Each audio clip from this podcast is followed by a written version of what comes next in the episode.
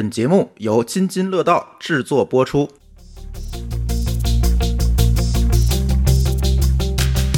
各位听友，大家好啊！这是科技乱炖，呃，这也是我们春节之前最后一期节目了。我们呃准备这样啊，这个因为。这个马上春节了，是吧？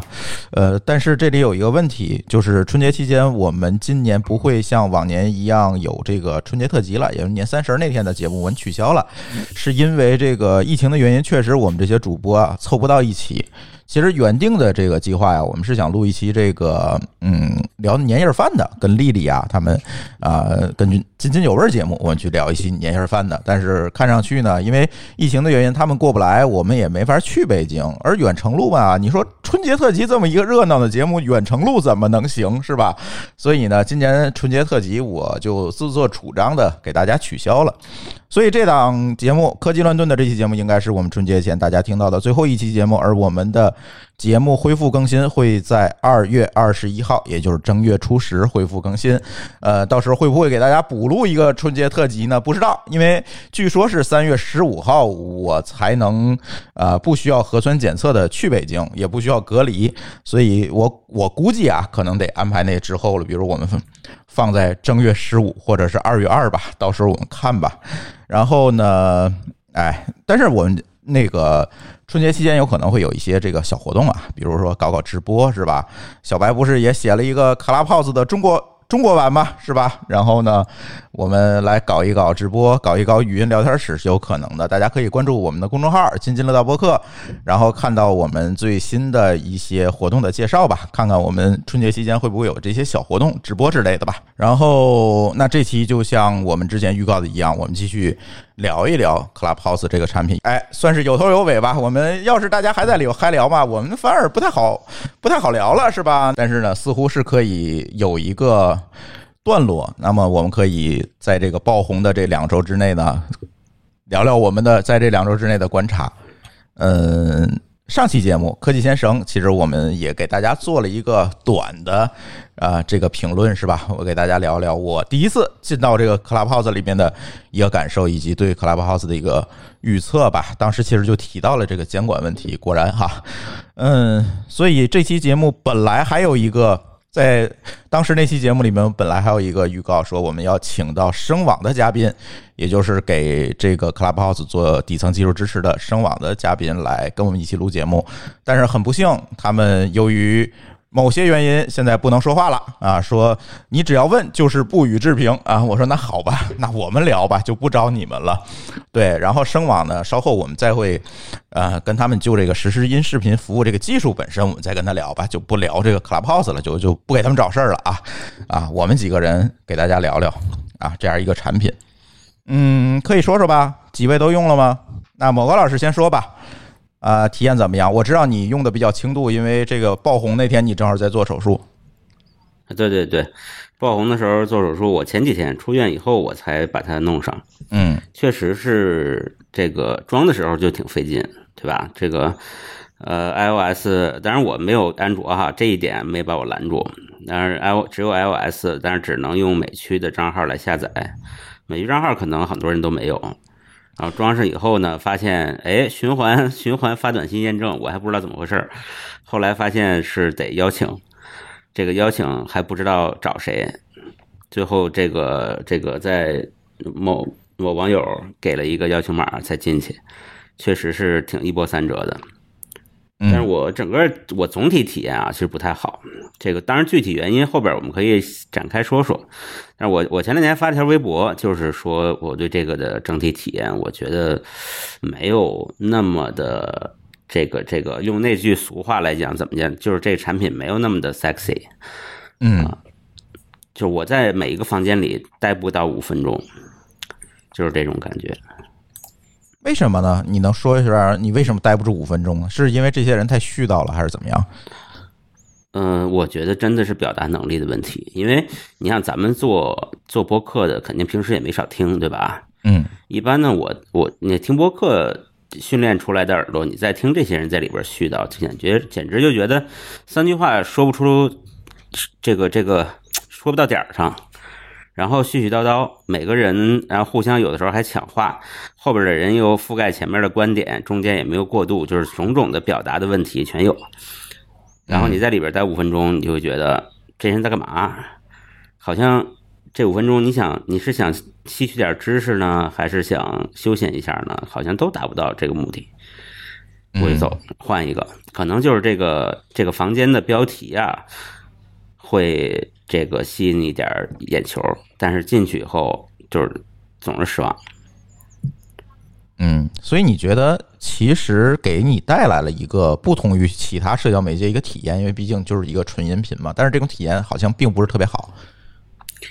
对，首先这种体验不是独一无二的，它不像是，比方说咱咱说短视频刚出来的时候。它确实是把这个碎片时间用一个很短的时间给你讲一个事儿或者干嘛拍个段子，这个东西以前是没有的。但是音频的场景，我觉得就那么些。就对我来说啊，我不一定不知道别人怎样，反正对我来说就两种：一个是我想听点内容，一个是我想休息一下。嗯，休息一下，我觉得这里边絮絮叨叨的我休息不了，我还不如去听音乐，对吧？然后听点内容呢，那那这个内容密度或者信息密度又太低。实在是太低，在这听半小时，好像也没听见他们说什么有用的东西。嗯，因为是这样，就是可能我进去的时候，我加入任何一个房间的时候，我的潜意识是是想去听高质量的内容的，而不是所谓的就像大家都说的村口闲聊，我在那儿凑听一耳朵。嗯，您这跟你的预期其实是有关系的。呃，或者说我没那么闲，这是也有可能的。嗯，没那么闲，就是你总想你你花的每一分钟都是物有所值嘛。嗯嗯，我我特别能理解你这个感受。一会儿我说我的啊，那接下来可以先请请小白聊一聊。今天我们叫聊小白啊，就是小这个七十二小时干出来一个复刻版 Class House 呃 Club House 的那个小白是吧？哎，给大家讲讲你作为一个复刻者，你有什么体验？其实呃，我在使用 Club House 的时候，我最大的感受是。这个产品的形态是比较有意思的，但真的到里面去听的时候啊，我觉得说，呃，产品形态呢只是一个部分，真正它让我会觉得有意思的是这里面的人去说的内容，对吧？比如说我其实刚好是在爆火那天进去的，就是 Elon Musk 他去在里面做分享那天晚上，当然。这个从另外一个方面呢，就是那天体验其实对于我来说是感觉其实不太友好的，就是 Elon Musk 那天他去做分享，结果当我进去的时候，就 Clubhouse 就是各种爆炸，怎么就进不去？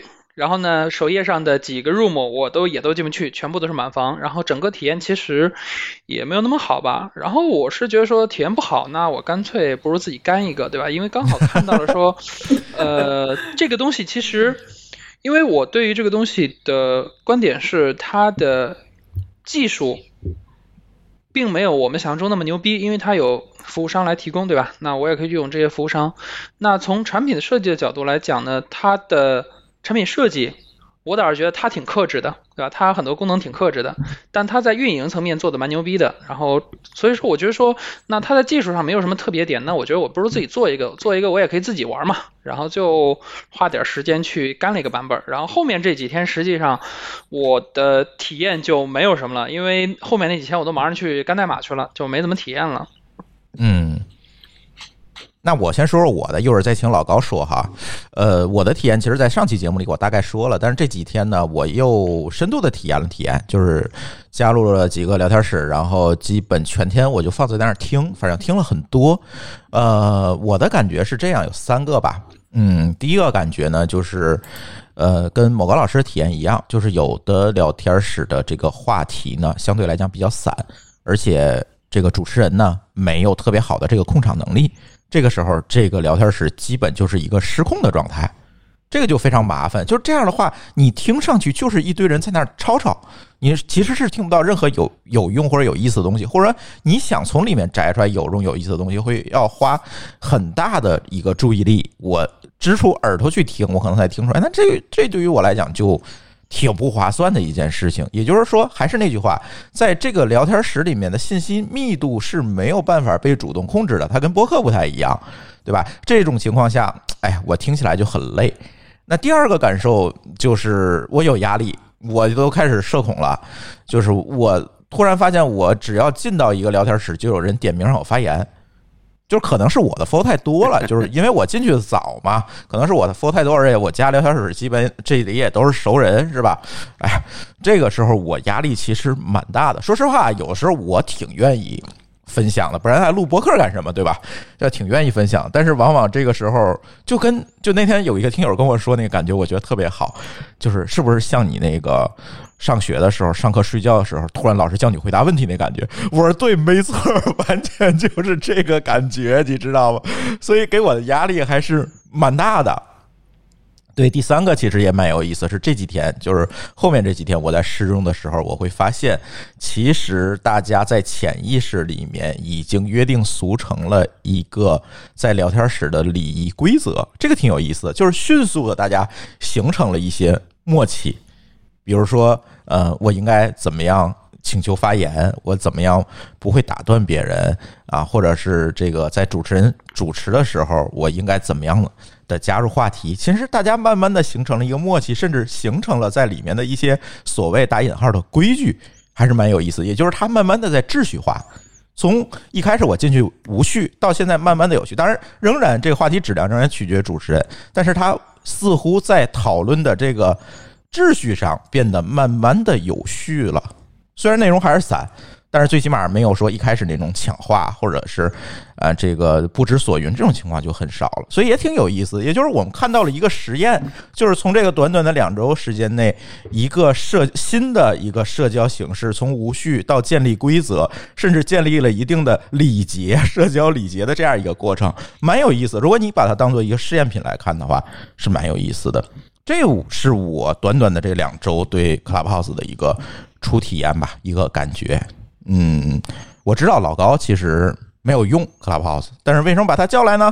我觉得就是他可以作为一个参照物嘛，就是 就是从来没有用过，但是他可以有他自己的一些观点，或者说，哎，有什么样一些对标产品，我我我我知道他看了一些对标产品，他并没有看 Clubhouse。但是他看了一些类似的产品，所以也想请老高说说你怎么看这个东西。呃，我其实是你们那天在那个群里说说，我我也在在想我要不要注册。但后来我觉得说，因为他需要通讯录嘛，所以我就觉得说这个事对我来说实在是不想把通讯录分享给这个这个应用，所以我后来觉得说还是不还是再等一等，对吧？那另外呢，他还需要美这个美区账号，然后还要折腾，我就觉得说，对我来说，如果没有足够大的吸引力，那我可以不，我可以不注册嘛，对吧？但是我是觉得，听了这大概一个礼拜了，因为我朋友圈里边基本上都是在刷的，基本上是刷屏。对你从朋友圈都能听啊。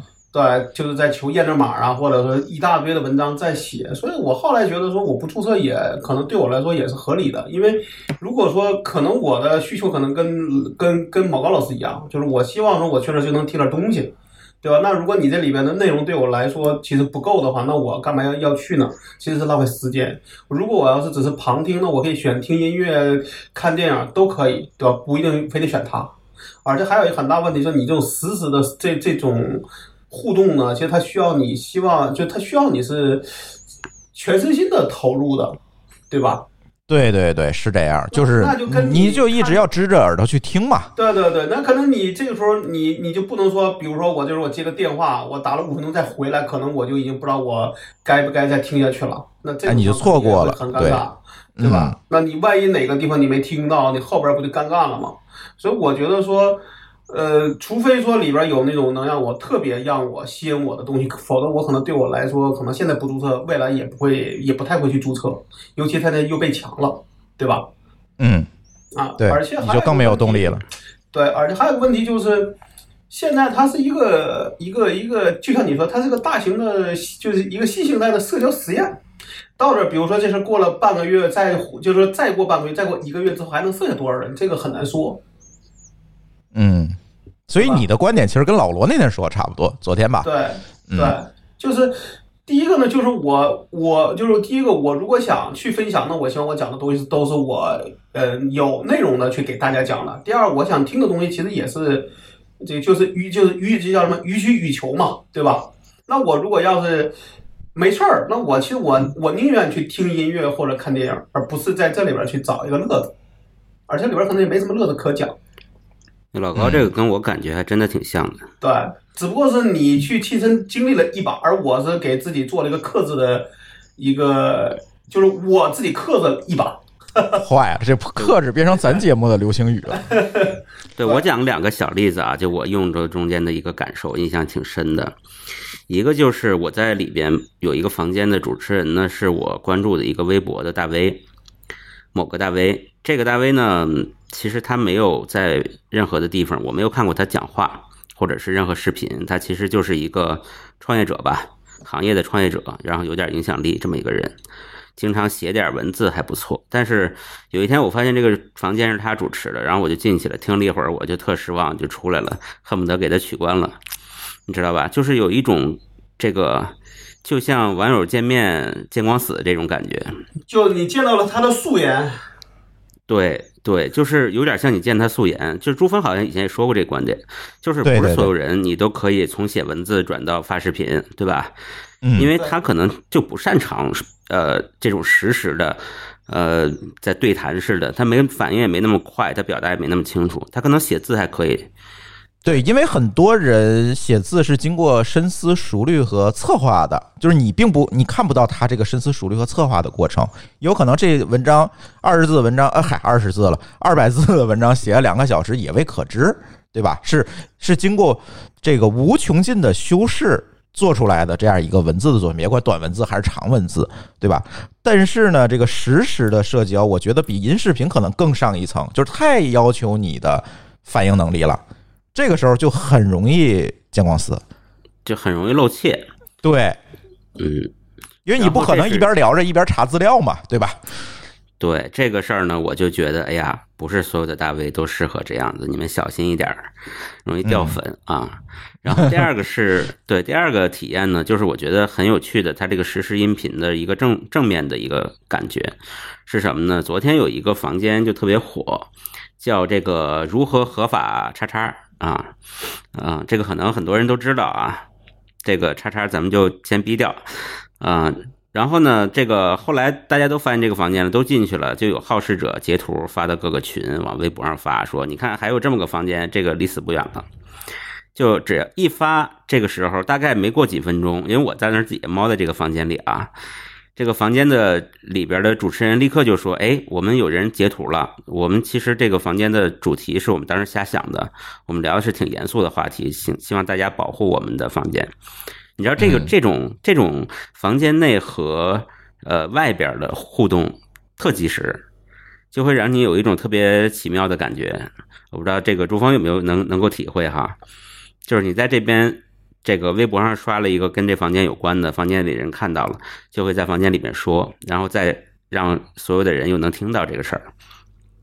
嗯，我觉得这是一个原始的社交媒介的一个传播的形态嘛，而且它由于早期现在特别火的阶段，大家更愿意说，因为不是还不是每个人都能进来，需要邀请码是吧？在这种情况下，可能大家会出于炫耀的这个心理，更多的去分享，这个也很正常。或者说它是相当于你在 CH 里边的这些网友和你的线下的呃和其他的朋友圈或者是微博，它的网友重合度还是比较高的，嗯，所以这几个平台互相可以互动起来。是它不像比如说我在抖音刷到一个视频，我点了评论，说了一些字。那能看到这个评论的人，其实可能在微博也看不到我，他并没有跟我有任何关系。但是平台之间的这个相同的人的互动就会更有意思一点。这个还是因为现在的这个这个人群密度太集中了吧？就是我的一个感觉，就是上去之后发现都是推友，就是都是那些早期互联网用户 哎尝鲜的那一部分。你说是好事儿吧？它其实也是好事儿，这些人肯定都是关键传播节点，对对吧？呃，这些人的传播效率、外延的效率肯定是更高的。但是聊起来呢就很无聊，就是会出现我进哪个房间都会被点名的这种情况。这这就变成熟人社交了。对，这是一个阶段的问题吧，就是也不能说它永远会是这样的。所以下一个问题，其实我特别想跟大家探讨这个，就是为什么是 Clubhouse 火了？因为这个东西推出来之后，很多人说这这这不就是外外语音嘛？啊，对吧？我一啊个普通朋友也是这么说的。对啊我跟他讲了讲，他就理解成这这这个不就是 YY 吗？对啊，所以说如果我们认定了这东西就是 Y，但是我倒觉得不太是哈。这个一会儿为什么我一会儿再说。但是如果我们把它认定成它就是一个语音聊天室，那历史上我们做过这么多语音聊天室，为什么是 Clubhouse 成了？啊，这城市打引号的啊，对吧？在最起码它爆红了两周，是吧？后面怎么样我们也不知道，可能后面中文用户会慢慢的少了。那我们可以看一下英文世界或者日文世界的这个用户的情况。但是在今天我们会看见它哦，有了一个非常快速的一个增长，是吧？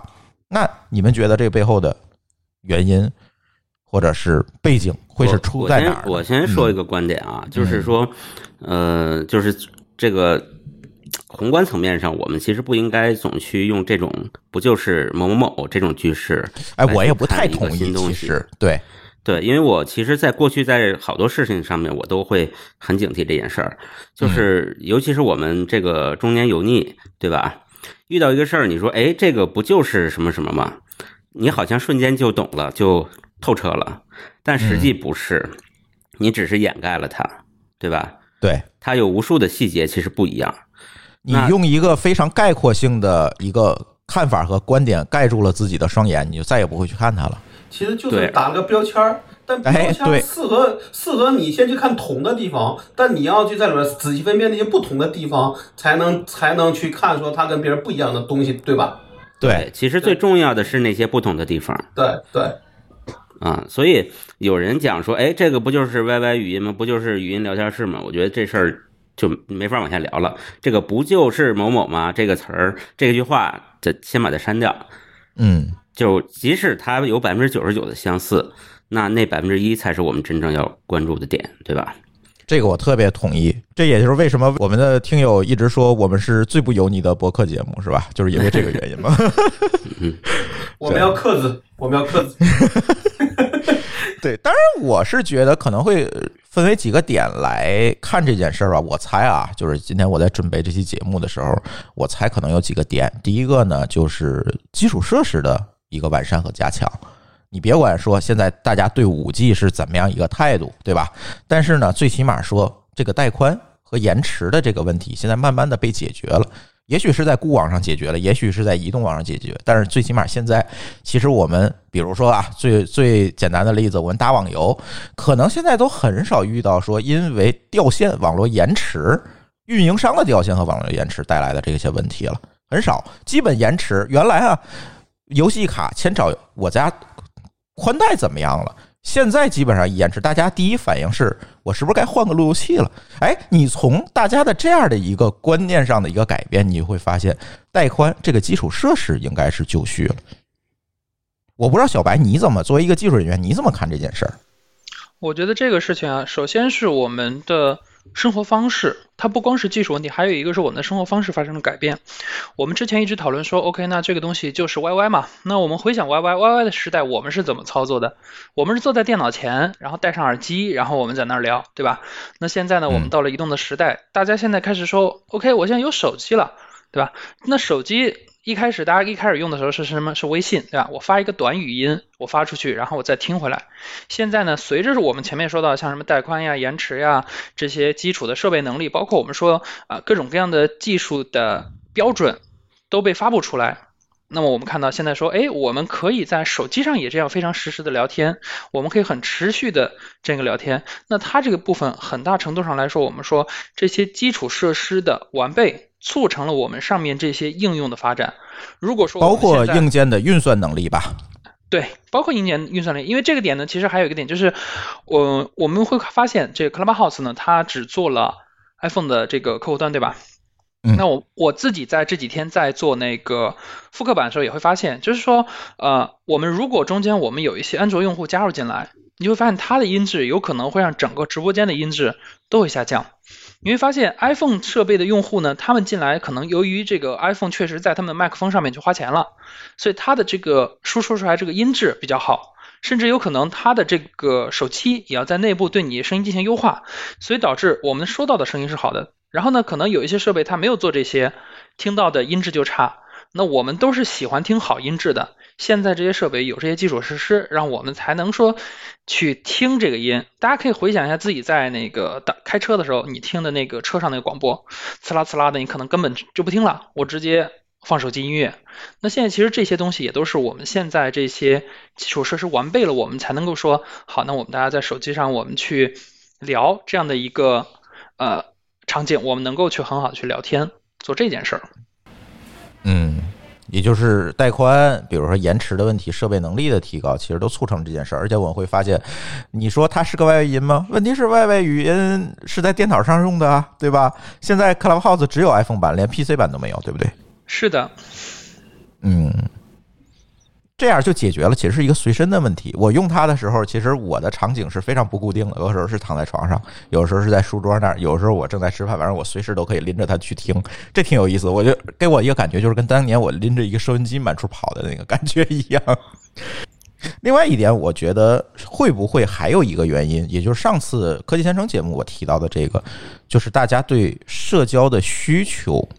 因为疫情啊等等这些原因，会有一个变化。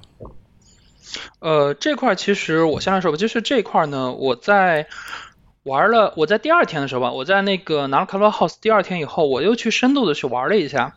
我当时给我的感受啊，就是这个东西呢，它其实是我们线下聊沙龙的一个线上版。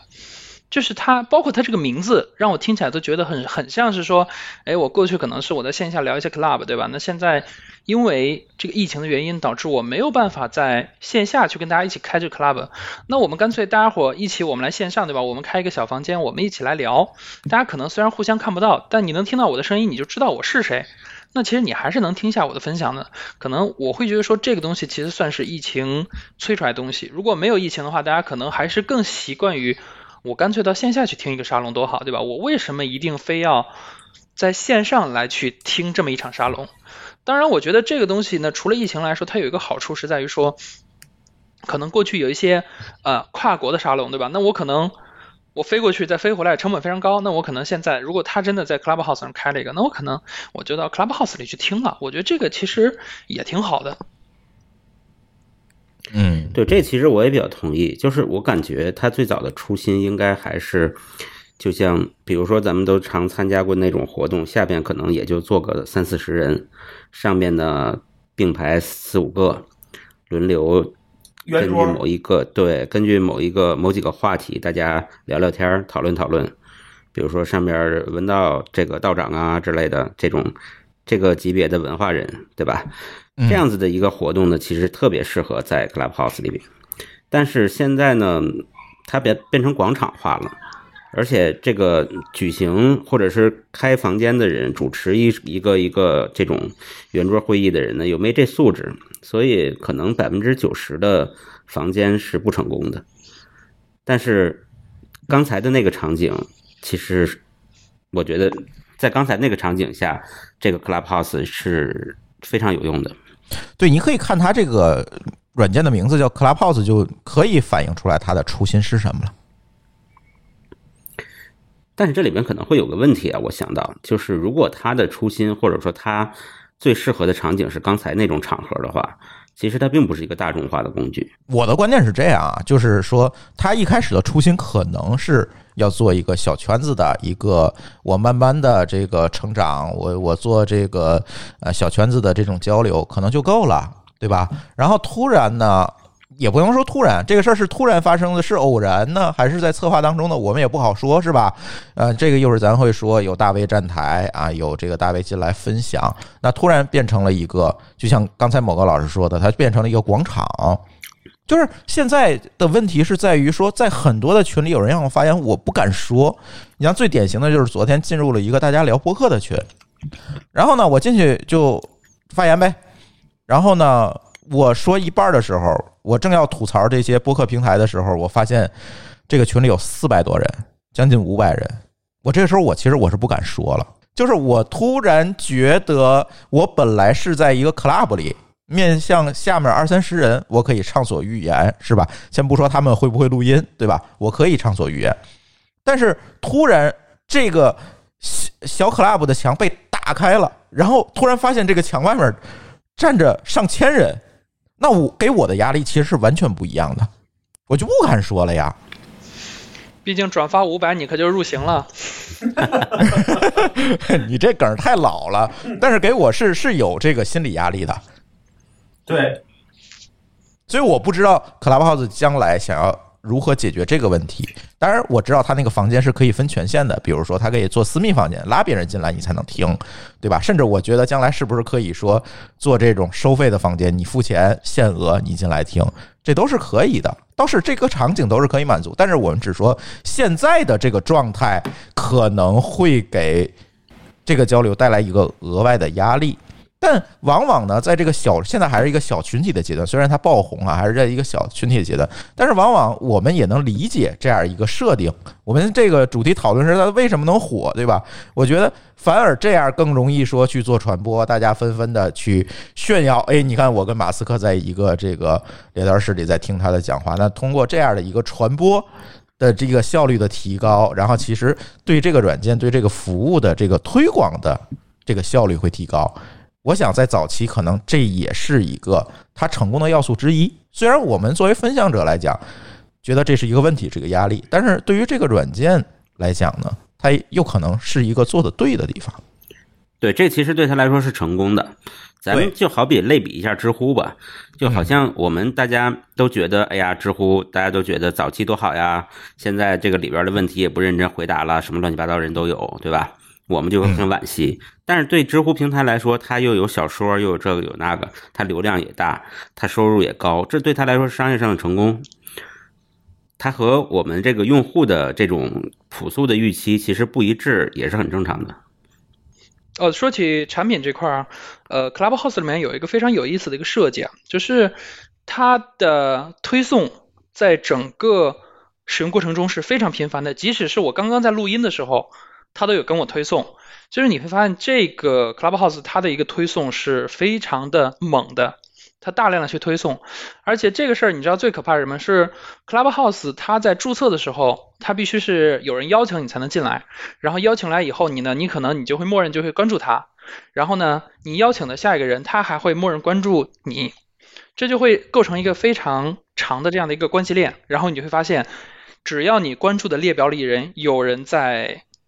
开 house，或者说他去参加了一个 house，然后你的整个的呃通知就会不停的推送，不停的推送，这个可以说是非常的呃疯狂。然后包括他这个邀请呢，和很多的邀请也不太一样。我们说国内的邀请往往是什么？给你一个邀请码，对吧？然后你自己到一个网页上，你输邀请码好，你就可以注册了。他这个不一样，他这个是什么呢？是你要先开放你的这个通讯录权限，你通讯录权限开放以后，你才能去邀请别人。所以这个事儿呢，也是一个他们在这个产品运营方面做的非常厉害的点，因为他要求你开了运这个通讯录权限以后，它其实就有了你的整个关系网的所有信息，包括你比如说我现在去打开 Clubhouse 的时候，显示那个邀请页面，虽然我可能已经没有邀请的权限去邀请别人了，但是它会显示我哪些朋友在 Clubhouse 上，他们已经有了多少个朋友，我是否要选择邀请他们。它的这样的一些设计呢，其实是是非常有利于我们去做裂变、去做传播的。从某种意义上来讲，我觉得这个事儿比大家在微信里面说我们去搞一个诱导转发，我我觉得比这个是牛逼的，因为它这个的设计会让你觉得说，首先它这个邀请码是必须邀请才能进嘛，对吧？你必须邀请才进，我会有一种这种自豪感，我有码你没有。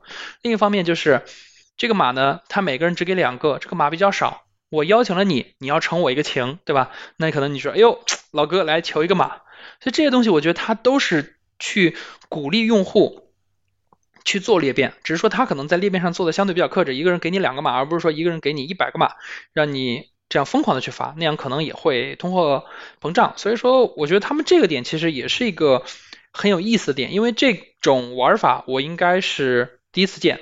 对，可能这个部分你们三位可能会在历史上可能见到别的应用也这么干过。呃，邀请制这个东西啊，上次这么火，到处求码，给我一个印象就是，第一个是奇妙，第二个是知乎。对，呃，二一个呢，我觉得就是这种毫无节制的推送和对通讯录的挖掘。刚才小白没有说一点，其实你通讯录里的人，即便没有 f o 你，你没有互 f 他开房间的话，你也能收到通知。就是这是特别可怕的，或者是你加入了，就是那天半夜突然我收到一个通那个通知，说王兴加入了 Clubhouse，说你要不要去欢迎他一下？我就慌了，是吗？我我说这不是我邀请的人啊，对吧？是不是那个真王兴？然后我就真的进入了，因为每个人那个当刚刚进去的时候都会开一个私密房间，就是他的那个就是他关系里面的人可以进到这个私密房间里面去欢迎他，也算是一个冷启动破冰的一个过程。那我进去之后发现真是王兴，然后我就不知道是怎么回事儿，然后突然我发现王兴是在我的通讯录里的，因为我原来就是互相加过电话，就在我手机通讯录里。哎呀，然后我当时的感觉就我挺后悔的，就是其实我是无意间把我通讯录里的这些人全卖了。对，微博上有一个评论，我觉得说特别好，就是说 Clubhouse 的能力其实都在房间外，因为它房间里没什么东西，都是声网给提供的。它真正的产品设计这些思路、脑筋动的都是在怎么样在拉人啊、裂变啊这些事情。后来发现我们很多国内的这个公司其实也做了类似的产品，在此之前，甚至说不是最近 copycat 的啊，是在此之前，比如荔枝做了一个叫 Tia 的东西，YY 做了一个叫 Bigo 的东西，是吧？你们都有没有试过？还有个叫叫它叫叫 Yala，，好像是在那个中东地区的。也就是说，这个其实不是一个新东西，对不对？对，但是呢，嗯可能因为它的这个用户群相对来说可能离我们比较远，就是离真正的就是我们说是做这互联网行业的人比较远，所以我们都不知道，或者说这种情况我们也用不上它。所以问题来了，那他们运营的到底怎么样呢？对这块儿你们还是让我来说吧。作为一个老玩音播的玩这种音频类的，因为我从高中开始就开始参加那种什么那个配音组，对，然后一直就接触这块儿，就是这块儿包括什么 TI，包括 Soul，就是之前被举报，但是 Soul 他们其实也会有这种音频社交的频道，包括其他的一些 app，其实大家音频社交这块做的并不少。只是说大家在实现上呢不太一样，你比如说像 So 那种，可能就是发一条语音，然后 Tia 这个呢，呃，也是一条一条语音，但是它也有房间这样的一种形态。就是呃，我自己最后的一个感受啊，最大的一个感受，你知道是什么？就是我看到的这些国内的这些 app 啊，他们的唯一的想法，或者说他给我的感觉是，他们的所有的想法都在于说荷尔蒙那点事儿上。你知道为什么？就是你打开 Clubhouse 的时候，你注册的时候，他有没有问过你你是什么性别的人？没有吧？但国内的这些 app 里面无一例外，全部会先问你你什么性别，你什么年龄。嗯，哎，很这个暧昧了。东西，对这个东西，在 Clubhouse 里面，我可能说 OK，那我是男是女不用在乎啊，对吧？我说的东西你听了有价值就完事儿了，对吧？我你套个变声器都无所谓。但是在这些应用里面，他们进来以后，默认先会问你说：“哎呦，你是男是女，对吧？”那问题是，你为什么要知道我是男是女，对吧？那可能嗯我觉得说很大的一部分人，他们其实在乎的是什么？他们进来这个，他们希望是说，OK，我有声音，我要去找到一个能够让我听起来有好感，可能甚至进一步，我们能够去发展成为线下这样的一些关系的这个状态。他可能给我的感觉不是说，哎，我上来是找几个哥们儿，咱们志同道合，咱们聊一个话题，对吧？我可能说你哥们儿姐们儿无所谓，反正我觉得，哎，你说话挺有意思，咱们就聊两句，没意思我扭脸走了。但这种你上来就自动带了这个性别的这个，呃，我不知道这个识别也好还是偏见也好，它会让你再去使用的时候，我觉得都会有一些奇奇怪怪的东西。当然，也可能是因为我想太多了，对吧？人家可能也就是做一个简单的标识。我觉得这就是一个产品的初心的问题嘛。我们又回到了一开始说的这个事情，国内产品呢可能就更加单刀直入、简单直接，对吧？激发你最最原始的这个欲望。而 Clubhouse 呢，其实更像就是它的名字一样，其实我只是想把做一个 club 把大家聚起来，大家聊自己感兴趣的话题。其实这个切入点是不一样的。对当然，呃，国内的这个产品和海外产品这个设计上的这个差异啊，等等这些问题，回头这个我跟小白已经挖过坑了，是吧？这个回头可能我们再会聊，单独聊这个节目，甚至说我们可以从程序员的角度去，因为通常程序员可能看的海外产品可能更多的，日常用的很多工具可能都是海外的产品，这个时候他们的感受可能会更加强烈一些，所以这可以单聊。但是我觉得，就是刚才小白说这点，我还是蛮赞同的。甚至说，我们就可以接下来引入下一个话题，就是我们最近发现了很多 copy to to China 的这个 Clubhouse。刚才我们说的可能是啊，早就做出来了，人家已经运营一段时间，但是今天我们发现，哎啊，一堆人跳出来说，我就差一个程序员了，我也要做一个中国版的 Clubhouse。当然了，小白做了一个，对吧？做了一个，但是我觉得小白那个不叫 Copy to China，这个我可以出说一下，当时我跟小白说要做这个东西的一个初心。其实我就是做一个社会试验，我们来要证明这个事情其实跟技术的关系不大，技术门槛也不高，而且如果你现在有一个新的想法的话，你用一些成熟的云服务做一个最小化的模型，你就可以验证所谓的之前我说创业就差一个程序员的这这种调侃，可能在今天已经不存在了。就是你可以快速做一个原型，所以小白就做了搞了这么一个行为艺术，说我七十二小时复刻一个。但是呢，也很有意思，就是纷纷的，就是大家来找小白说，你源码能不能卖我一份，也蛮多的，所以也能看出来，大家对这个产品也有很强的一个 copy to China 的一个欲望，对吧？所以小白，你可以说说吧，你在这个复刻和跟这些人交流的过程中，你的体验是什么呢？我觉得首先是第一，是我其实对于运营这个项目其实是非常不感兴趣的，因为会有很多人他们。知道我复刻以后，他们第一反应是：哎，你是不是要把这玩意儿 copy to China？你是不是要运营一把？我说，我个人的意向是在工具层面。我对于说做一个社交事儿，我不感兴趣。我做这个事儿呢，说白了就是炫技。从某种意义上来讲，你可以认为我就是在炫技，对吧？我开着直播，我让你们看着我写代码，我就在七十二小时完成了一个你们在看起来觉得它不可能的事情，对吧？然后呢，所有人都会觉得说：哇哦！这哥们儿好厉害，对吧？那他能够在七十二小时完成这件事，那对于我来说的话，OK，第一步这就是我的一个炫技。从另外一个层面呢，我其实是想说，呃，在如今这些很多基础设施已经非常完善的情况下，创业这个事情呢，没有那么困难了。因为这个东西呢，其实是和我的之前一份工作，我之前一份工作是做云计算相关的。那我我在工作的时候，我就会发现说，OK，那其实现在这些云计算基础设施真的是非常完善了，你想要什么都有，对吧？你说你想要短信，各家都有短信；你说你想要应用，各家都有各种各样的应用。你几乎想做任何事情，你都可以先从云服务商那儿买一套基础的服务，然后呢，你先拿来用，然后等你业务起来以后，你哪怕再换成你自己去实现的东西，我就发现说，这个事儿现在创业变得成本越来越低了，然后这个事儿慢慢就变得有意思了。因为过去呢，我们说我们创业时候需要的是给我来个程序员，我就出去创业了。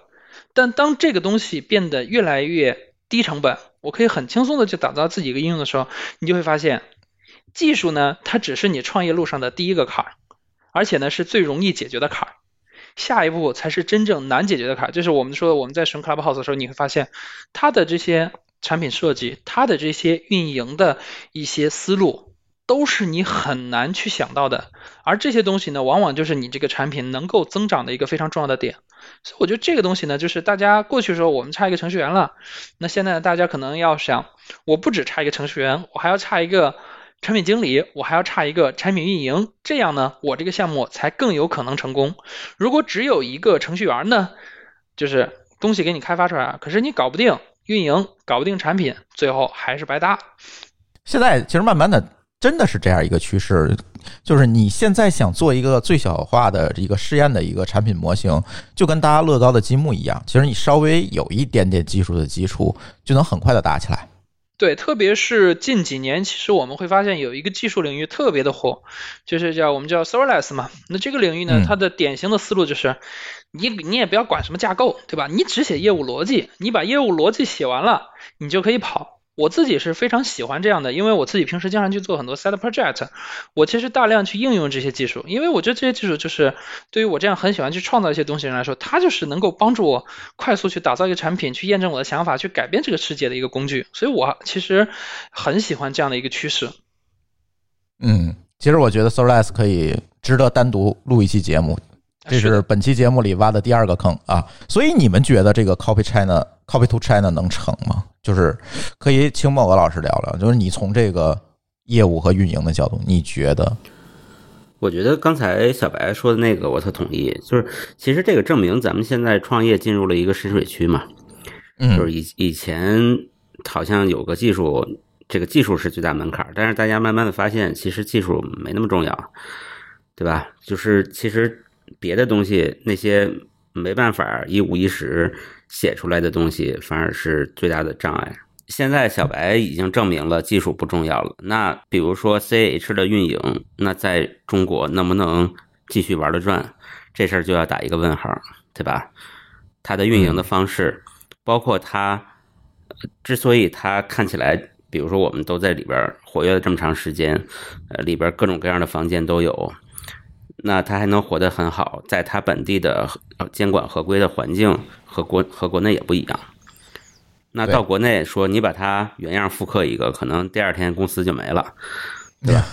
对，人就没了。对，然后因为我们我也会，我也中间也我也思考说，比如说咱就说这个监管这件事儿，我们要符合中国的合规的环境，然后还要把它这个东西复制到国内。其实你你要完成这件事儿，成本巨大，因为它是没有记录的，它都是实时的语音，对吧？对，或者说记录也是事后的，你很难做实时审查。对，你难道要把它全录下来？你要录要存多久呢？这事儿就特别可怕。九个月呀、呃，对，这事儿就太吓人了，对吧？对呀、这个嗯对监管问题其其实是很重要的一点嘛。最近其实，在 Clubhouse 很多群里，大家也在讨论，但是我反而觉得很多的问题，我还是想归因于在上期节目里我聊到的，就是不同的文化背景下，大家对不同的社交形式是有不同的反应的。呃，对，这个我也同意。就是，就像我们日常线下的传统的社交来讲，咱们不是都有这种呃体会嘛？比如说，呃，比如说你是一老太太，你在中国过马路就没人敢扶，对吧？你你嗯在你在加州你摔倒了，可能就一大堆人上来帮助你，问你怎么着了。嗯，但是呢，同样一个老太太，她要去纽约呢，可能也是没人理她。啊对，对这件事儿，其实倒不是说中中美或者中中外的差异，其实是跟这个地方人口密度有关系。我自己理解人。口密度、文化背景、生活习惯、社区氛围，其实都有关系。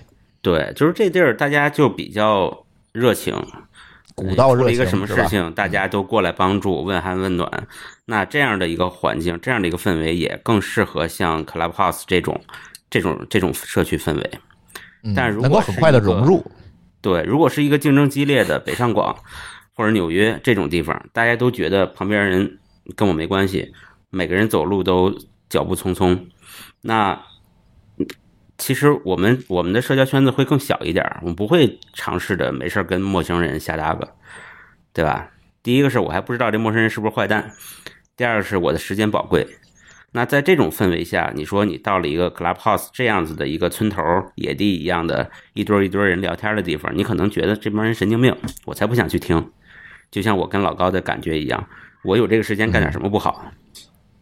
是呃，有替代的这种事儿，不是说你必须得用它，对吧？对，但是呢，比如说我跟老高，我们两个，如果今天我们俩一人都有十个亿，都退休了，实在闲得无聊，就想出去在村头逛逛，看看这个老百姓都在干嘛，那可能这个心态不一样了。为夫出访是吗？对对，这心态不一样了。你到这里边儿，你感你的感觉也不一样，因为你也不急。当然，你不急不一定是真为因为你有钱，而是说你的环境会让你不急，对吧？比如说加州阳光下，啊，生活压力也不大。当我不急的时候，我在这样的一些房间里去听这些人扯淡，听这些人，不管是水平高还是水平低，聊聊天儿，我觉得我都觉得很新奇，然后也会在这儿花一点时间去听。反正我也别的个那个那个只是你的好奇感，你不一定会常用啊，对吧？哎，这可能也是个问题，但是反正现在还没常用的就常用不了了，也没法证明了啊。对了，这个事儿关于文化背景这个事儿，我觉得这几天呢，在各种社交网站上还有一个论调，我觉得挺有意思的。就大家是这么说的，他说，国内的这些 app 问你要通讯录的时候，你死抠着不给；Clubhouse 说你要邀请朋友的时候开放必须开放通讯录，一个个的全把通讯录给卖了。那如果我们假设所有人都有这样的一个意识，或者说在国内的这样一种呃比较恶劣的生存环境下，大家觉得说，那我不给通讯录是一个常态的话，那它真的 copy 到国内来说，很有可能呢，它也会因为说这种裂变的方式无法使用，而导致最后大家这个这个 app 最终还是没有能够去很好的活下去。这个问题，我必须要说，就是通讯录这个事儿，我现在仍然就像刚才我说，非常后悔这件事儿。其实按我的正常逻辑，我肯定不会给的。但是呢，那天我拿这个邀请码的时候，是谁邀请我的？是波波邀请我的时候，我正做饭呢。然后我拿起手机，我想都没想，哐哐哐，下一步确定确定确定，就点下去了。然后我真没想到在这儿给我挖了一个坑，这个我必须要再次吐槽，这这太惨了，你知道我这通讯录里，我通讯录里的人比微信朋微信微信通讯录里人还多呢，说起来不全给卖了。不知道他这个事儿是否符合 GDPR 的规定，因为我觉得他这个拿权限拿的还挺猛的，真的很中国 App 的这种玩法。你也不能说，你也不能说拿权限就一定会那会不符合 GDPR。呃，这个肯定的，只是说我比较好奇这个事情，因为他这个事情要的要权限要的是非常猛的这个事情，对，就比较异常。因为你比如说我们用其他的社交 app，你比如说像我用 Tia，像我用 Soul，他们是不问你要权限的，就是用户注册嘛，对吧？对他不会在注册这个层面问你要，因为这个 C Clubhouse 就是他用邀请的方式给你给你一种精英感，所以他已经盖过了你对通讯录泄露的焦虑。嗯，但是我确实是手滑，我必须要声明，嗯，向我通讯录里六千多位道歉哈，确实是手滑，嗯，真惨。呃，所以就是那天我也看到在 Clubhouse 里有人讨论，就是这个文化背景，还是我说话有文化背景。其实刚才某个老师说完，我特别想接他一句，就是我们在加州的阳光下啊出去玩儿，你经常会发现任何一个陌生人都要跟你尬聊两句。就是这个时候，我一般都非常慌，就是正式说事儿吧，我还能对付两句，你跟我尬聊，我真不知道怎么跟你聊，你知道吗？就 就是每次都会遇到这种尴尬的事情。但是到了国内呢，你就会发现，哎，大家反正。就是形同陌路吧？你说是因为北上广的压力大吗？其实也不是，到这个压力小的地儿呢，其实也是这样，在国内。所以我仍然可能更倾向于把它归结为说是一个地域文化的问题。咱先不说跟国别可能没有关系，跟种族可能没有关系，可能就是这个地域形成的一个传统意识和文化，会带来了对社交媒介或者叫社交工具不同的偏好。我觉得是这样。呃，其实就是在美国的国内，好多人已经做过这种研究了嘛。就我刚才说的，就是东部和西部其实就是显著的差异。咱们其实更像是美国的东部一点儿，就是纽约的那种感，纽纽约的那种感觉。就是美国有很多段子嘛，就是说它的纽约和加州的差异之大。有多大？就是这个，你坐在飞机里边，你看的这个飞机里边的这个周围的人的状态，你就知道是从加州飞往纽约，还是纽约飞往加州。就是东海岸还是西海岸，是吧？对对。然后气质都不一样。我记得还还有一个实验特别搞笑，我印象特深，说拿了一个车，把这车门打开，扔在纽约，还是扔在加州？后来发现扔在纽约，一个小时之内这车就拆的只剩下框子了。但是呢，扔在加州呢，一个小时之后，这个车门被关上了。就是他想说明说，其实我还以为是车窗被砸了呢。没有没有，就是说那边其实特别热情善良，但是东部呢，就是压力大，大家活得比较紧，呃，很少就是走的也快，在路上明显走路走路的速度就快，也不看别人，也不像不会每个人跟你打招呼，打招呼反而有想有可能要抢劫你，对吧？我觉得这个可能，呃，整体上来说，它不是呃人种差异或者民族差异，它更像是整个的社会竞争环境。就是你看，生活习惯或者叫嗯，嗯，咱们北上广和小城市，你感觉都有点紧，那是因为整个中国其实就是一个强竞争的环境，它不分说大城市更竞争，小城市更安逸，其实没那么大差异，在在中国。但是在美国，可能它的差异就足够大到说，就像两个国家一样了。你说的这个，我现在仔细想想，确实可能是有道理的。所以回到这个软件来讲，我倒是觉得，如果他你想要做 copy 出差呢，它一定不行吗？也不一定。就这里还想举上次节目的例子，就是抖音这个例子。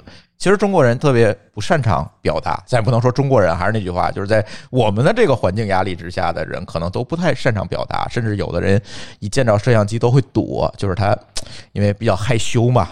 对吧？但是呢，抖音为什么能够给大家提供了一个自我表达的平台呢？其实这个时候我们就要谈到抖音的冷启动。就是抖音冷启动的时候，它做的是什么？是告诉你抖音应该怎么拍。我给你画一条线儿，你来学，你来对口型唱歌，或者你你来用我的滤镜表表演一下，对吧？他是给你画了一条线儿。这个时候，这些羞于表达的人才知道，OK，拿着这个啊摄像头，我应该怎么去拍。这个时候才打破了那一层害羞的坚冰，是因为我知道应该怎么做了。有人告诉我应该怎么做了，这个其实是特别重要的，就像 就像酒吧的气氛组一样，是吧？就是必须要有人告诉你应该怎么做，可能在这个害羞的这些这个国人里面，可能才会能够做一个比较好的冷启动。抖音是这样啊，当年其实还有很多的社交软件，其实都用了类似的这样一个方法，就是我给你画条线儿，你先进来。所以我觉得，如果想把克劳克拉 house 复制到中国，除去这个解决监管问题以外，我觉得这个冷启动可能要下更多的功夫，而不是开一个房间大家进去聊就行。那这样，我觉得失败的概率就蛮高了。呃，我觉得一个最大的问题在于说，可能大家压力那么大的情况下，到底还有没有那个心思去社交，是一个很大的问题。所以说这块，我觉得是我们这个文化，一个是我们这个文化的含蓄，另外一个说实话，就是像刚才老高说的，对吧？我们现在这个社会过于内卷，内卷呢让大家都去奔着一个目标去努力了，然后呢，可能大家也不会去玩这些东西。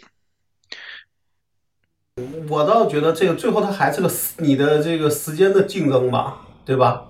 那你这个到底能给大家提供什么样的什么样的一个，哪怕是新鲜感？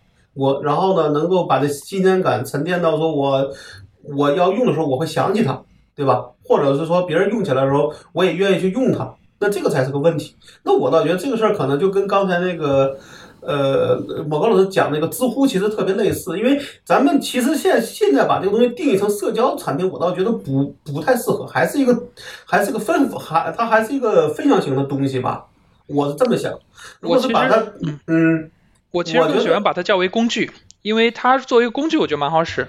当然，它带了一些社交的属性，那个是另外一回事儿。对。但它如果你把它看作一个工具的时候，你会发现这东西特别好用。对。但是因为这个东西，它一定这个工具要能帮帮你解决一方面的问题，你才觉得这个工具对你来说它有它的价值，会留在你的手机上，对，而不是把它删掉，对吧？那么我觉得对我来说，比如知乎，虽然我可能说我现在不怎么用了，但是我会想说，我找些内容，我还去会去知乎上搜。可可能对我来说，搜这个这个动力，除了去搜索引擎，就是去这种去知乎上去搜了。那我觉得至少对我来说，哎，我我的心智里认为说，知乎对我有价值。说，比如我想搜某些内容的时候，可能希望能够在那得到一些回答，是对我有用的。那么这个 Clubhouse 是不是能做到这个样子？其实我也不知道，因为我觉得纯音说的话是最对的。你一个无论是就是跟社交沾边的东西，想做想证明自己成，起码要开一年。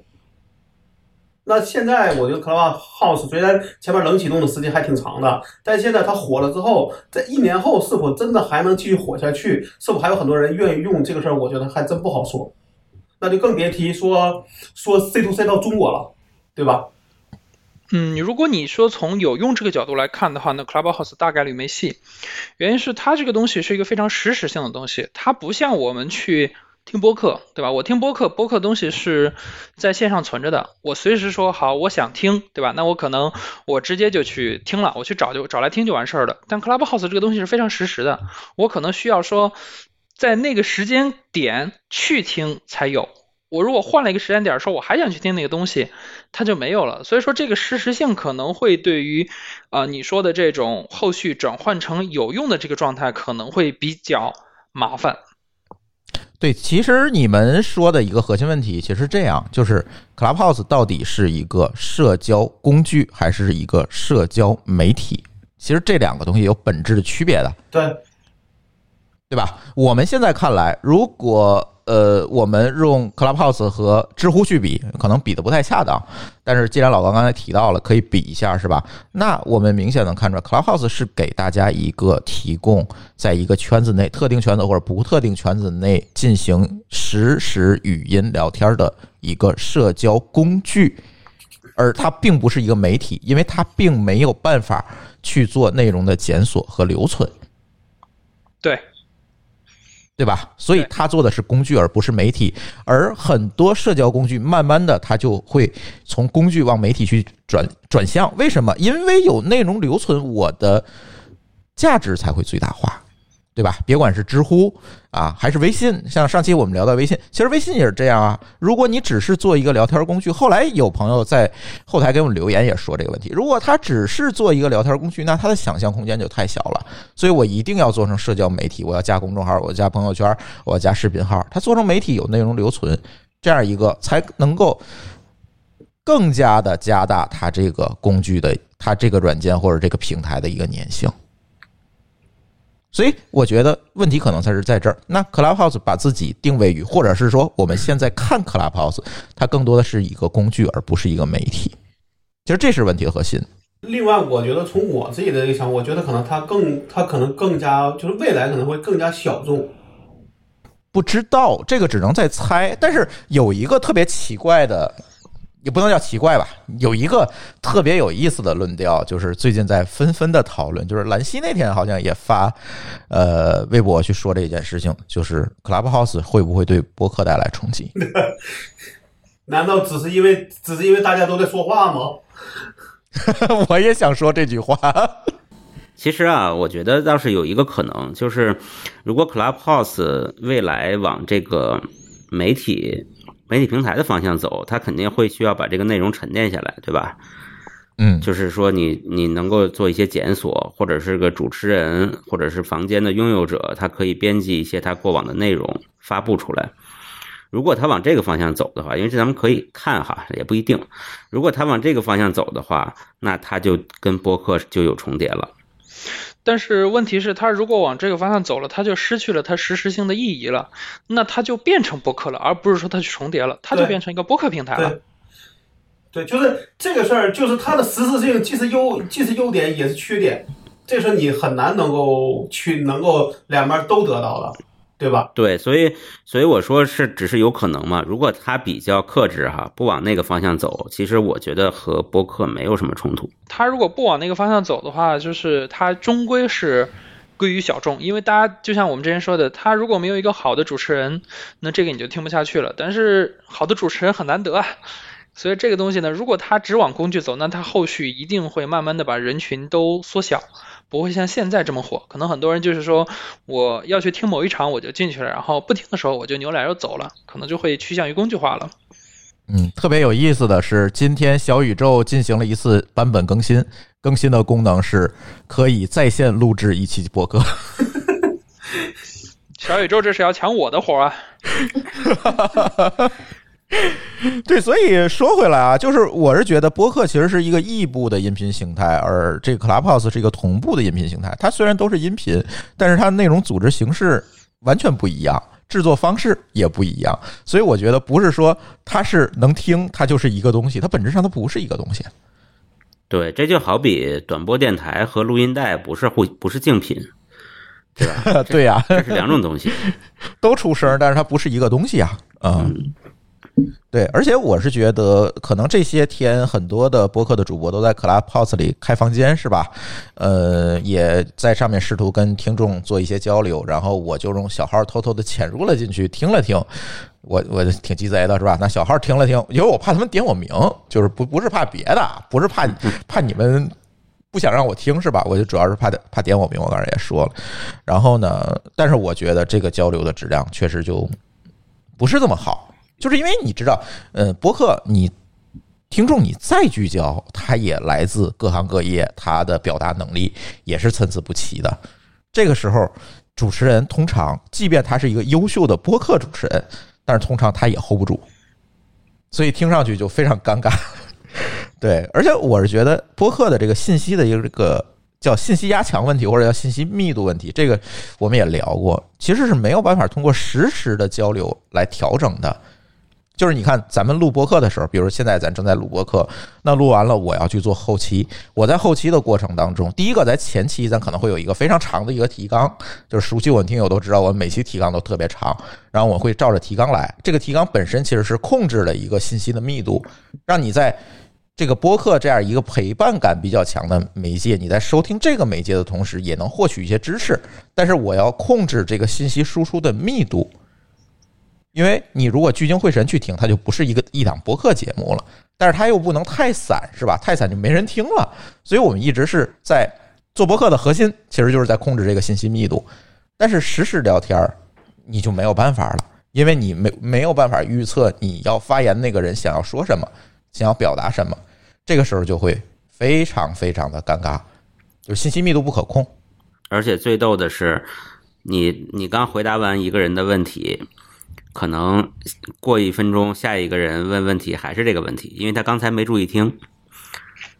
很呃，或者是他当时没有加入到房间，他不知道。对还有可能就走神儿了。比如说你你提醒说，哎，这个问题大家不要再问了啊，这个我们回答三次了。过一会儿有一个人又问了一遍，因为他刚才走神儿了，干别的去了。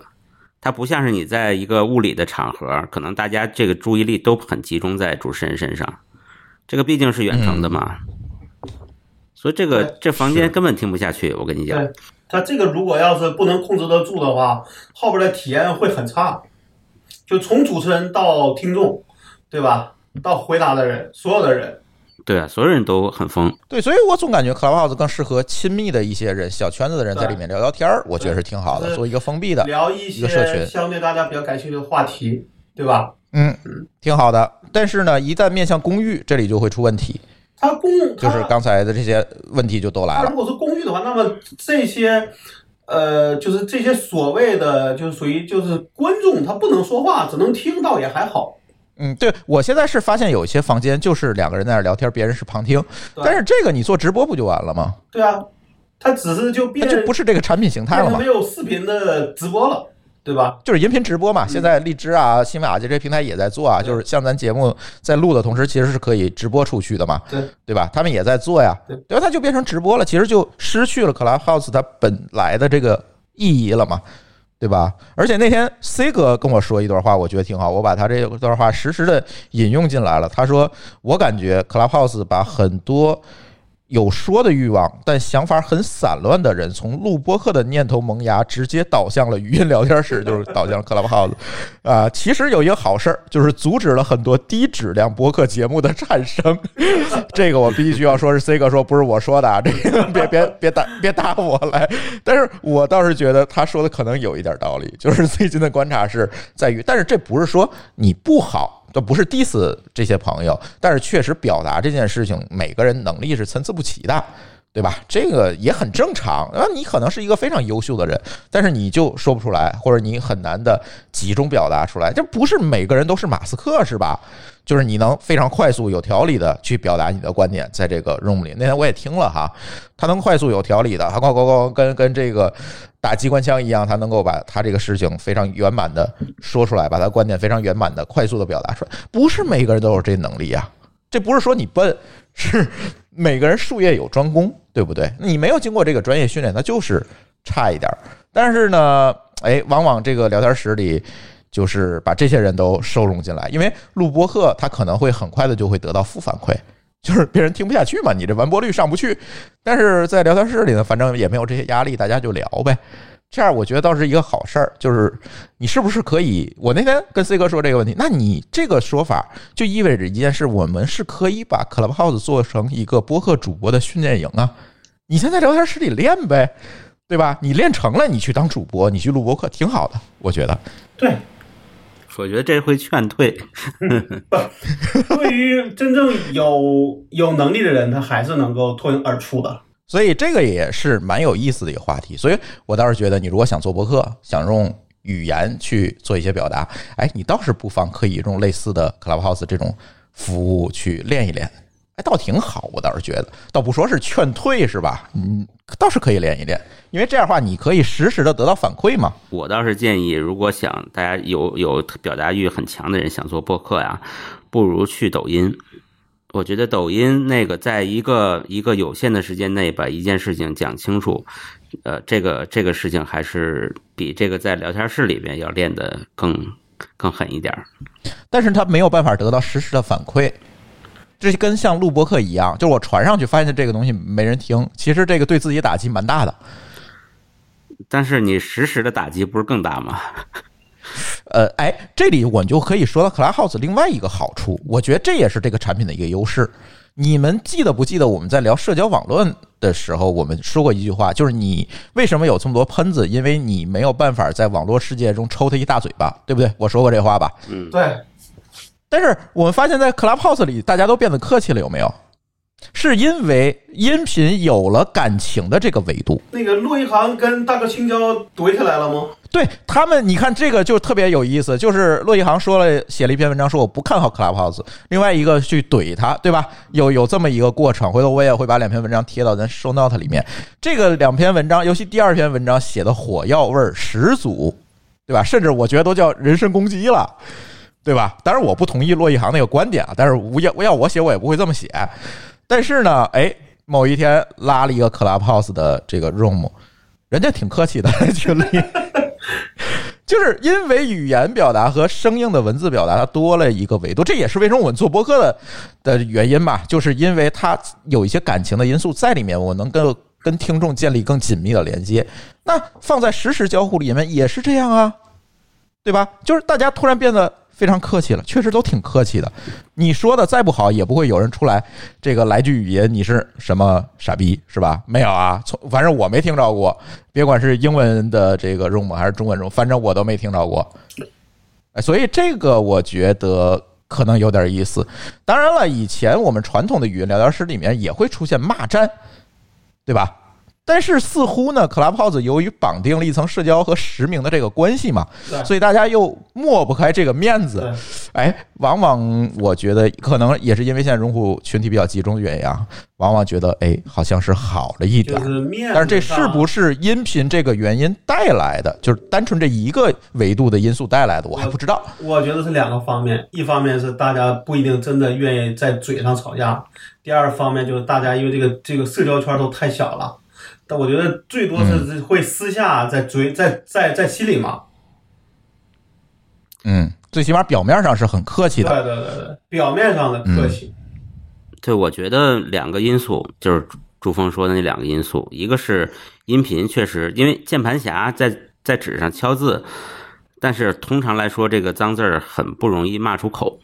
对这个其实这两这是有一个这个这个心理上的不同的，门槛吧？嗯，对，然后第二个是还是人少，就是因为你你加进来挺不容易的，就像为什么这个幺零二四那么有礼貌呀？那对吧？就是因为就是因为它门槛高，你大家进能进去的人都有点惺惺相惜，所以就有礼貌。这个玩意儿折腾半天，又是对吧？又是外网账号，又是邀请的，折腾半天才进去，那大家就会有点惺惺相惜。嗯，啊嗯，我觉得这两个因素都很重要。加嗯加上这个群体，理论上讲应该应应该是高素质的才对，对吧？对，就是早期就跟知乎一样嘛，就是早期大家都很克制，素质也很高。如果说某一天，比方说这个 Clubhouse，我们五亿中国人都在里边儿，你看吧，没早就没这些没这些美好的场景了。嗯嗯那时候，这个我也挺相信的。那时候肯定像微博一样加了一大堆功能，对吧？互相拉黑啊，呃，不定长什么样了，对吧？对，而且我觉得还是还有一个问题，就是这实时场景下对这个企业的 PR 啊，又提出来新的挑战。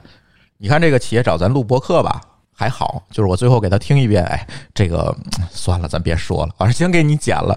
这个实时场景可就不存在这个事儿了。脱口而出是吧？对啊，就是你看，只有马斯克这么内心强大、敢说的人才敢上。现在我还没有看到任何一个其他公司的 CEO 来仿照一下，我怀疑就是因为 PR 问题 hold 不住啊。对，有我看到有很很小的创业公司的，但是真的就是大公司的没有。嗯，嗯，嗯，这肯定是个挑战。这个实时将来如果这些交流都变成实时互动的，这个对于这个哎公司可能是一个挑战。看吧，反正现在他们上去也不容易了，到时候我们看看会不会有国内版，我们可以再讨论这个事儿。而且我是觉得这个 Clubhouse 可能不是，就是像刚才说，不是一个内容形式，不一定，它也许能产出内容，但是多数情况下很难产出优质内容。但是我觉得有一个例外，就是我们那天咱在群里聊的时候也提到了，比如像这种脱口秀，嗯，现场表演的脱口秀，那这个东西对于他们来讲就如鱼得水了。比如像效果文化呀等等这些公司，对吧？因为它本身它的公司的业务就是现场跟你嗨聊，这是它主要的内容形式。那只要他把这个东西放在线上就可以，因为他有这基本功，他能 hold 得住。那这个时候，这样一个工具对于他来讲就是一个极大的助力，就是我能把这个业务搬到网上。但是你说脱口秀，你的意思就只是音频的是吗？对，但这个问题就在就在于说，其实我觉得我如果要是听，我还是希望是看到一个人的，而不是只看只能听到声音啊。因为脱口秀理论也有肢体表演，对吧？呃，是有对。那那你要这么说，那为什么他们不用音频，就是用这个视频直播去做这事儿呢？而非得用用一个一个一个音频的直播去做这个事儿呢？难道是这人长得啊？这个就难道是这个人长得难看吗？啊，不是，是这样。呃，我跟你跟你说一下，就是有一个节目叫谐星聊天会。嗯。啊，这个节目呢，它是现场录制。但是这个节目是由两部分的内容组成的，一部分呢是台上的人在讲，另外一部分呢是台下观众的发言。这个就是相当于这个实时互动的这个概念。如果他做直播，那你看到的只是这俩人在那扯的是相声，对吧？但是呢，往往现在很多脱口秀节目，它引入了跟现场听众的或者叫观众的一个互动。那这个互动，我觉得就可以用这个实时音频社交形式搬搬到网上了。我觉得，所以对他们来讲是一个挺好的一个工具。我知道，因为因为视频的这个东西是没法互动的，就没法嗯通过音频去互动，那只能打文字，对吧？或者是呃是这个撒花啊，对吧？送这个送礼物，对吧？呃，是没有办法高效率的互动，因为音视频现在也有连麦。但是连麦这个压力有一点大，就是你得要求对方也有设备，对吧？啊，这个话筒啊，各方面效果得比较好。但是音频相对来讲效率比较高，因为可以多人同时说话，对吧？这个实时性也好，也不需要那边特意的梳妆打扮一番，是吧？对，这样的话呢，可能对于参与者的压力会降低。所以我总觉得，可能对谐星聊天会这样的节目，可能是有一个挺好的，是对于他们来讲是一个挺好的工具。这个确实不好说，但是会有一个问题：中国这些超级 APP 会不会抄，把这个功能抄进去？嗯，这这个是另外一个问题了，对吧？这是另外一个问题了。所以我觉得现在用户也是两极分化吧，一部分人特别喜欢啊，我看有些人每天都在发朋友圈，然后说这是一个跨时代的进步。啊，但是也有很多人，比如像老罗，就说特别不看好。对他比那十分钟，他比毛高老师长一倍呢。对对对，比毛高老师持，比毛高老师持久，是吧？对，所以现在其实两极分化。但是这个具体怎么样呢？我仍然还是那句话，从从咱节目开始，咱可能就是在讨论这个问题，咱要以一个开放的态度去看这件事儿。对吧？咱别说，这不就是那个什么什么什么吗？哎，咱别下这种定论，咱还是要再看看吧。反正我现在啊，没有办法给出结论，就是我断言这个东西成或者不成，我两方面的断言我都不敢下。我觉得现在来说，肯定它是一个现象级的产品，或者是一个现象级的事件，对吧？但是这个现象本身，首先它也不是一个新鲜事儿。就像我刚才说的，这个这里边的这些氛围，包括它的这个发展，都挺像知乎啊，挺像之前的这些运营的方式，也很相似。嗯，但是呢，这个现象就是，其实我觉得它的蛮值得观察的，但是确实不太好预测它未来会怎么样。毕竟那边这个 Clubhouse 其实也不是刚做的，对吧？它其实去年国内去年五月份吧，品完就。就有一篇文章在介绍，对对对，啊，对，就是他做了也也蛮长时间了，只不过突然火。他大概是跟小宇宙同期开张的，嗯嗯，对，所以大概是这么一个时间节点吧。所以，嗯，我倒是觉得现在的问题是在于，第一个是 Clubhouse 行不行，再有一个就是大家老生常谈的问题，就是泛音频内容的这个商业模式。到底有没有模式？那天，呃，Clubhouse 里有一个群就在聊播客嘛，就是大家也在讨论这个所谓的啊播客的变现问题、商业模式问题啊等等的这些话题。我我听到这些主播也都很焦虑，大家说啊，这个泛音频到底是不是一个生意？咱先不说是不是一个好生意，它是不是一个生意？大家其实也都在讨论这个问题。我觉得这块其实还是我们之前说这个问题，就是你到底对它预期有多高？就是如果说你希望这个东西能够足以去替代说我们现在所熟悉的那些文字和视频，那这个事儿一定是不现实的。因为这两个东西呢，文字是我们知道说它的这个信息密度可控可以说是非常高的，对吧？那它我们很难用音频这种方式去替代。然后另外一个就是视频，视频它所带来的这种非常丰富的细节，也是音频很难去达到的。但是如果你说音频能不能在其中去找到自己的缝隙，去活下去？去覆盖到自己应该覆盖的那个人群，我觉得它是没有问题的。因为最近呢，我妈刚刚学会开车，对吧？那我她就是她开车的时候，那她就需要听点什么东西。你完全不听吧，他精神会特别紧张。那在这种情况下，其实呃，不管是音频也好，Clubhouse 也好，还是音乐也好，其实这些音频内容都有它的这个存在价值，无非是在这个时刻他选择什么样的内容而已。我有一个观点，其实是这样，就是我一直对音频内容持有一个观点，就是音频内容其实是一个，嗯，人找货的过程。这个我引用电商的概念哈，电商呢有两种方式，有两种模式，一个叫货找人，就是我大量的去铺广告，我大量的去做投放，我大量的去上架，这个时候呢，我通过不断的这个曝光。啊，产品的曝光，然后呢，获得足够大的一个购买量，这个叫货找人，是吧？这个呢是绝大多数的这个在流量思维下的这样一个电商的一个运营模式。那么呢，还有一个模式呢，叫人找货，就是我做了一个满足某个小众人群需要的，或者是他们所喜欢的这样一个品牌的产品。然后呢，我通过我的品牌运营，通过啊我的这个呃，通过我的这一些营销的方式，我让这个这个人群知道我的产品，喜欢上我的产品，然后他再来主动的去购买我的产品，啊，这是两种模式。那我那天在分享的时候，我就在说，播客或者叫泛音频内容，可能更像是人找货，而不是货找人。就是我面向的一定是那些经过筛选的用户、听众，是因为本身音频内容入坑的门槛就很高，你从听到哎听懂了，到喜欢上它，到订阅它，到把所有以前节目都追完，这是一个非常长的一个转化的一个链条。但是好处是在于，往往他订阅了你的节目，他对你的节目就会有很强的忠诚度。所以这个更像是借用电商模式里面说的，其实是人找货的这么一个过程。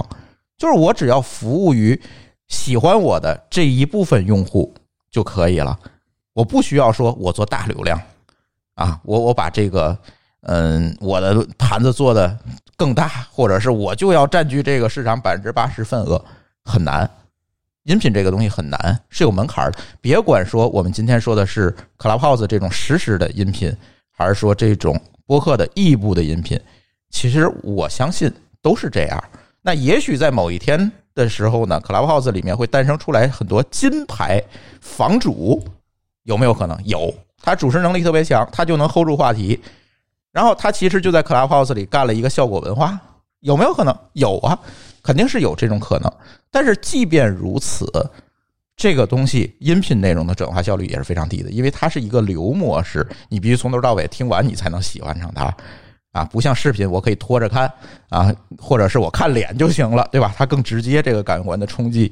那那个公众号更是这样，图文内容呢，我快速的刷也可以，对吧？但是往只有音频这个模式，纯音频这个模式它不行，别管是实时的还是异步，它都不行。所以，往往在这个时候，我们想到一个概念，就是我总觉得未来在互联网，或者是这可能我们对中文互联网更了解。我是觉得，慢慢的流量变成了一个私域化的一个趋势，就是我别管做什么，我只服务于喜欢我的那一部分人，认同我那一部分人就可以了，而不是追求以前的所谓流量变现、流量经济。我啊，我有更多的人，越来越多的人去来关注我、访问我啊，看这个有多少人注册，我的价值会提升。不是，将来可能会从一个看量的时代变成了一个看价值的时代。我虽然只有一万个人，这个 app 我注册只有一万个人，但这一万个人对我都是一个忠实的粉丝。我卖什么，他们买什么，可能往往更有价值。再加上我们也知道，中文互联网的这个舆论环境的问题，可能已经不适合我们去做一个面向公域流量的一个特，尤其是社交产品，已经特别不适合我们去做面向公域流量社交产品或者内容产品了。所以，会不会将来流量这个东西就变成了一个一个的像蜂巢一样的私域？这个时候就提到了，为什么我让小白把这个他那个复刻版做成一个私有播出的？可能也是因为这样一个原因。我觉得有可能在中文世界里，这个 Clubhouse 可能会变成一个分布式的东西。啊，每一个播客在他的公众号里面点开，他那个功能叫聊天室，点开啊，他就可以跟他喜欢的主播实时的聊天，只要这个主播在聊天室里，而不是说我到了某一个类似 Clubhouse 的平台里找到有这个主播的房间来聊天，这是两种不同的模式。我相信互联网的私域化可能是一个趋势，但我说的也不一定对，这是基于我们现在做这么多年播客，做做这么多年互联网的。在趋势上的一个判断吧，我倒是呃从这个音频内容的角度出发，我倒是愿意把它呃不是去和文字和视频比，而是去和这个短的，或者是说这么这么类比吧，就是短的文字和长的文字，短的视频和长的视频，比如说电影和抖音，比如说呃呃这种微博或者是朋友圈对比书本儿。那音频其实是什么呢？音频是电影或者是书本这种重量的东西，就是这种泛音频内容啊，不不是说音频，就是怎么讲呢？就是它其实泛音频内容，就像刚才朱峰说的，它的收听成本其实是有点高的，对吧？我动不动就要花半小时、一小时，甚至一个多小时的时间。而且我不会没办法快速的浏览，或者是我在前十分钟、二十分钟，我可能都不知道这个东西的质量怎么样。它和看一场电影或者是买一本书特别像，就是看一场电影我得坐进去，好吗？我我坐进去看了半小时，发现这电影不好看，我如果走了，我觉得有点亏，那我还是忍了吧。买本书也是，我买了好多书，我家里有好多书都是我没看过的，为什么呢？就是。买了以后发现这书不值得看，就是这么简单。但又不舍得扔，是吧？对，又不舍得扔，这特别有意思。就是现在买书，因为都是网上买，你们也没有办法是完全的去翻一翻、试读一下，或者有试读章节也是前一章，其实看不出来什么。这个确实我也遇到过这些问题。对对，所以那那算了，我就放在书架上装个门面吧。我看了以后，我浪费的时间绝对比这个钱要多。呃，那。这个我们讲的翻译篇内容其实就很像这两种东西，对吧？它就像就像你说的人找货货找人，我觉得挺同意的。就是短视呃短音频呃或或不是短音频啊，就短文字或者是短视频，它都是这种轰炸型的。就是我往那儿一躺，然后呢，我眼前就是全是推荐，播完一个下一个，播完一个下一个，我又不动动脑子，这个呃叫什么所谓的奶头乐，对吧？就就看完了，嗯。呃，文字也是那样，因为我本身对对这个内容消费的成本足够低，低到说我可以没什么沉沉默成本，就是我看完一句话用了三十秒，我觉得他说的就是垃圾，我也只是浪费三十秒，无所谓。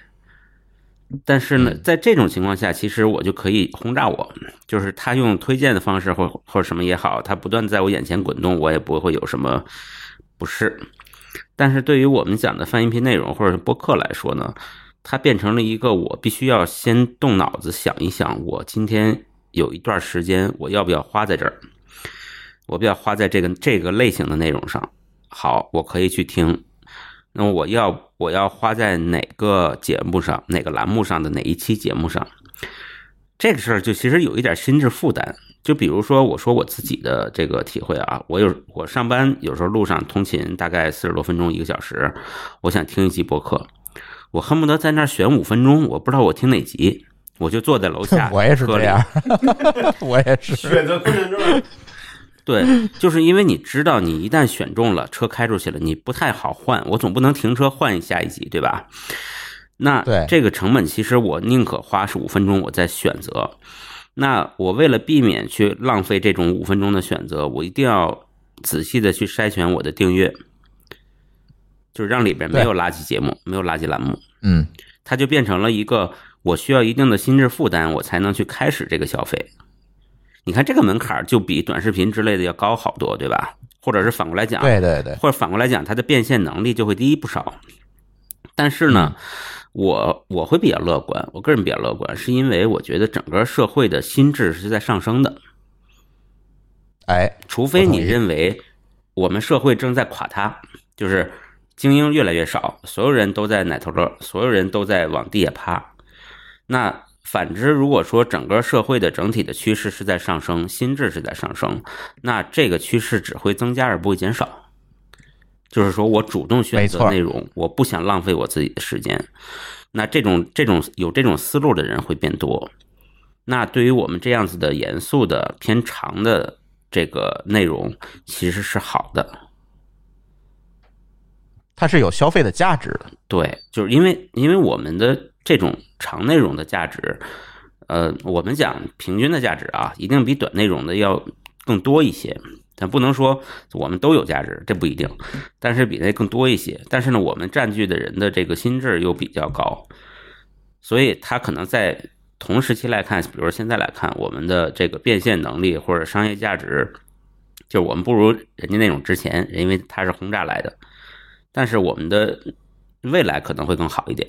我个人的观点是，嗯，这句话可以单独剪辑出来，给每一位现在正在苦苦挣扎的主播们来听，是吧？好吧？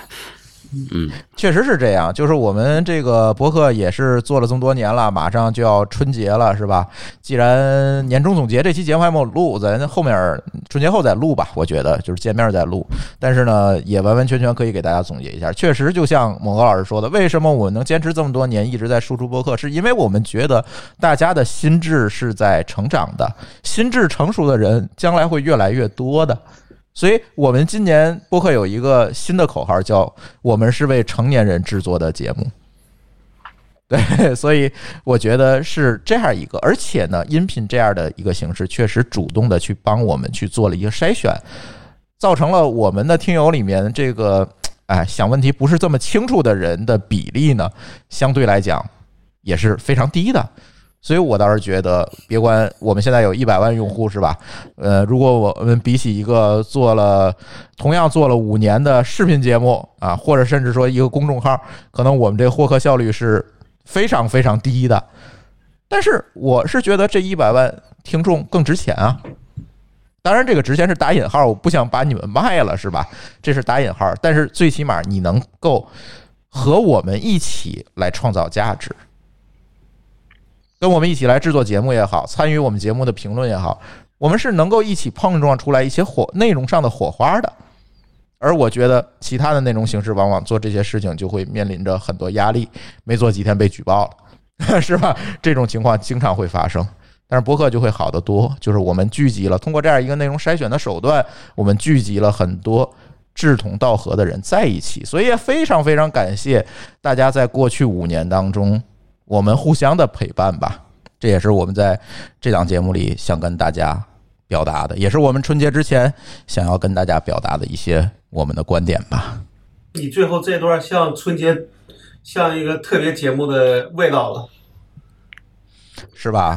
那就当特别节目吧，啊，对，反正再跟大家预告一下啊，小白的这个 Clubhouse 复刻版，它同时做了一个商业版，可能在这两天就能上线啊。它上线完了，津津乐道当然会第一个给大家提供试用啦。到时候大家可以在我们的公众号“津津乐道播客”里面直接点到我们的聊天室里，跟我们一起聊天啊，也可以测试一下。当然啊，不要故意的搞事搞事情啊，小心我踢你，对吧？别管起名字还是发言都小心点啊。对，反正我们在春节期间，如果小白的进度进程顺利的话，呃，相信春节时候我们可以拿这个一起吐槽春晚了，是吧，小白？是的，小白要小白要干要干起来，干起来，干起来。对，干起来。我觉得特别好的一点就是，我们刚才讲 Clubhouse 有很多未来的可能性，对吧？但是呢，因为它嗯被、被强了呢，我们只能成从这个参与者变成观察者了。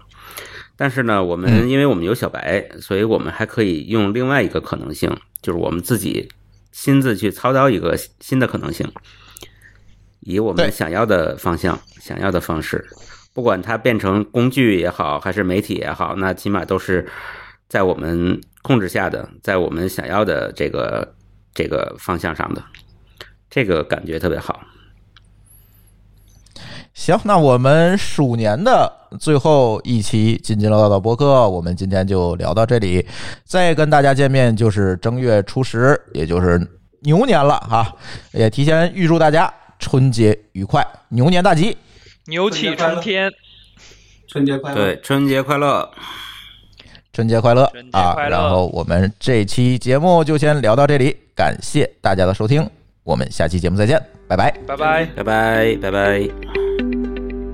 感谢您收听本期节目，同时您也可以收听我们制作的更多播客节目：科技乱炖、品质生活、津津有味、厂长来了、拼娃时代、串台、科技先生和蓝海之下。在您收听的平台上直接搜索即可找到以上这些节目。如果您觉得我们的节目对您有帮助，欢迎以购买周边产品的形式来支持我们。关注我们的微信公众号“津津乐道播客”，天津的津，欢乐的乐，道路的道，进入周边产品菜单购买即可。如果您愿意参与我们的更多讨论，可以加主播的微信号 d a o 幺六零三零幺，加入我们的听友群。本节目录音设备由罗德麦克风友情赞助。